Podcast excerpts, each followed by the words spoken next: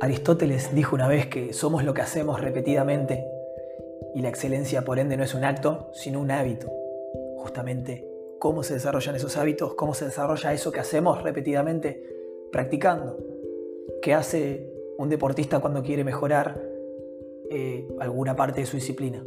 Practica, repetidamente hace lo mismo. Y si hacemos repetidamente lo mismo, lo que pasa con el ser humano y su capacidad de adaptación es que se vuelve mejor en eso que hace repetidamente. Así que mi pregunta para vos hoy sería, ¿qué es lo que practicas? Porque eso que practiques todos los días es en lo que te vas a volver muy bueno o muy buena. ¿Practicás quejarte todos los días?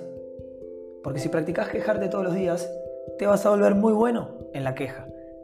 Y lo más divertido es que vas a encontrar cosas de las que quejarte incluso cuando no están ahí. ¿Por qué? Porque es en lo que sos muy bueno o muy buena. Es en lo que te has convertido a raíz de lo que haces. ¿Practicas el enojo? ¿Practicas la intolerancia? Porque si practicas la intolerancia o el enojo, te vas a volver muy bueno. Entonces te vas a enojar a estas situaciones que de repente con un poco más de conciencia no ameritarían enojarse tanto.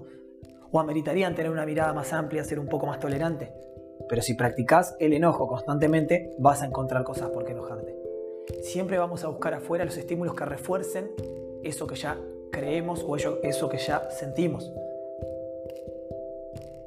Así que si practicas preocuparte, seguro vas a encontrar cosas para preocuparte todos los días. Seguro las cosas van a sobredimensionarse en tu mente. ¿Por qué? Porque es en lo que sos bueno, porque es lo que practicas repetidamente. Ahora, ¿qué pasa si empezás a practicar el buscar lo mejor en cada situación? El optimismo,